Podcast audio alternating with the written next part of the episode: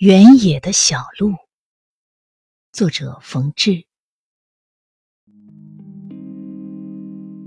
你说，你最爱看这原野里一条条充满生命的小路，是多少无名行人的步履踏出来这些活泼的道路。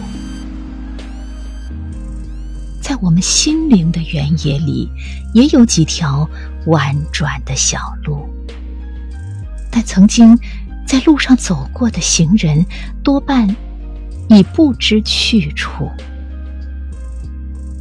寂寞的儿童，白发的夫妇，还有些年纪轻轻的男女，还有死去的朋友，他们都给我们踏出来这些道路。我们纪念着他们的步履，不要荒芜了